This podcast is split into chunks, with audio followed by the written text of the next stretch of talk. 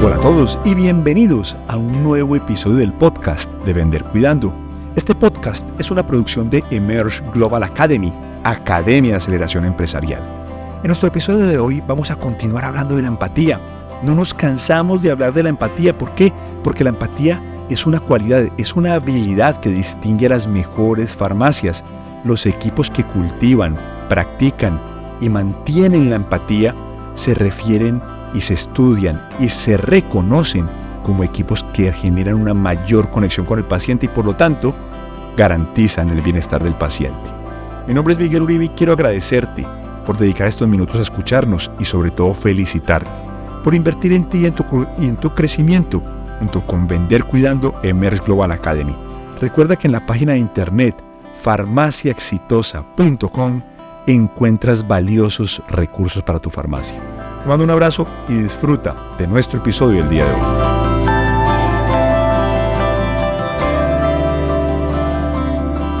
Empatía en la farmacia.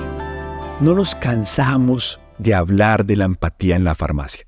¿Por qué la empatía en la farmacia es un elemento esencial para garantizar el bienestar y el cuidado del paciente? ¿Por qué la empatía es una de las características que más valoran los pacientes a la hora de hacer investigación? Por qué la empatía se puede cultivar, cómo cultivarla y cómo preservarla en el tiempo. Vamos a hablar primero de la importancia de la empatía. Hay una reflexión que me encanta hacer con los equipos de farmacias. ¿Qué se vende en una farmacia? Te voy a decir qué no se vende en una farmacia. No vendemos ropa, no vendemos camisetas, no vendemos accesorios, no vendemos joyas, no vendemos pasteles, empanadas, tortas. No, en la farmacia cada persona que entra a una farmacia, a mí me encanta hacer esta reflexión, porque también soy usuario de farmacia y todos somos y seremos pacientes de la farmacia. ¿Qué pasa cuando uno entra a una farmacia? ¿Qué está buscando uno como ser humano? ¿Qué está buscando como persona cuando entra a una farmacia? Está buscando una solución, un alivio a un dolor, a un problema, a cualquier situación de salud. Quizás prevenirlo, pero siempre buscando esa solución, ese alivio, ese buen consejo que voy a encontrar al otro lado del mostrador. ¿Qué pasa? Cuando perdemos la empatía, se nos olvida ese lado humano tan importante a la hora de trabajar en la farmacia. Es muy peligroso perder la empatía, es muy peligroso olvidarse que al otro lado hay un ser humano como tú, como yo. Puede ser mi padre, mi madre, mi hermano, mi hijo, mi hija, mi esposa, mi ser amado puedo ser yo. En el momento en que yo olvido ese lado humano, en ese momento la empatía se empieza a debilitar, se empieza a resquebrajar y en ese momento pierdo esa conexión con el paciente. Por eso es tan importante cultivar la empatía, porque la empatía es un elemento esencial, simplemente porque estamos tratando con seres humanos, seres humanos tratando con otros seres humanos.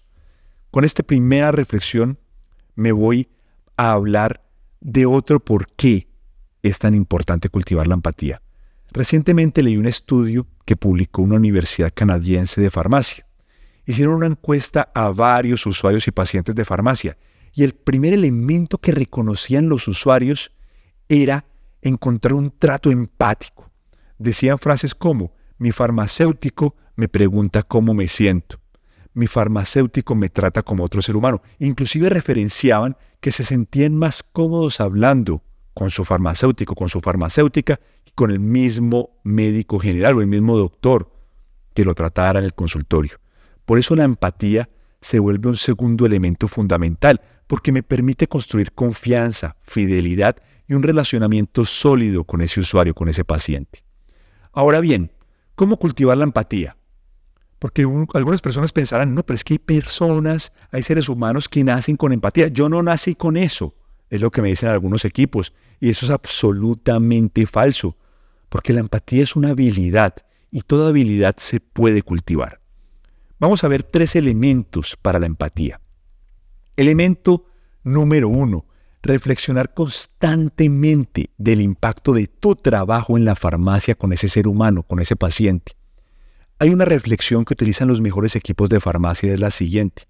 En sus momentos de reunión privada de equipo, deben traer a colación, deben traer sobre la mesa y compartir un paciente, una vida que ellos sintieron que impactaron de manera positiva.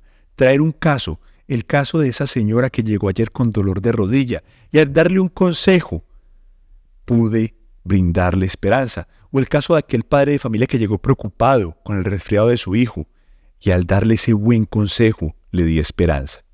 Ese es el primer elemento, recordar el lado humano y entender el impacto de tu trabajo en ese usuario, en ese ser humano, en ese paciente. Segundo elemento de la empatía, la atención plena.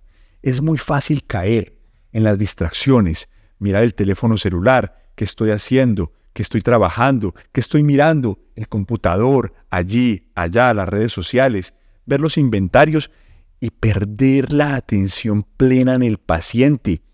El paciente que se siente escuchado, que se siente comprendido y entendido, relata que se siente en mejor espacio, en más confianza en esa farmacia.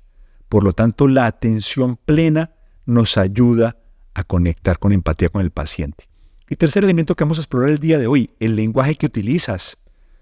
Yo sé que conocemos un lenguaje técnico muy poderoso en la farmacia, pero recuerda que el paciente en un 99% de probabilidades no es un farmacéutico y no es un profesional de la salud. Por lo tanto, hablarle en su idioma, entender su contexto, entender su lenguaje, me permite conectar con ese paciente de forma empática. De esta manera voy a transformar esa comunicación con el paciente.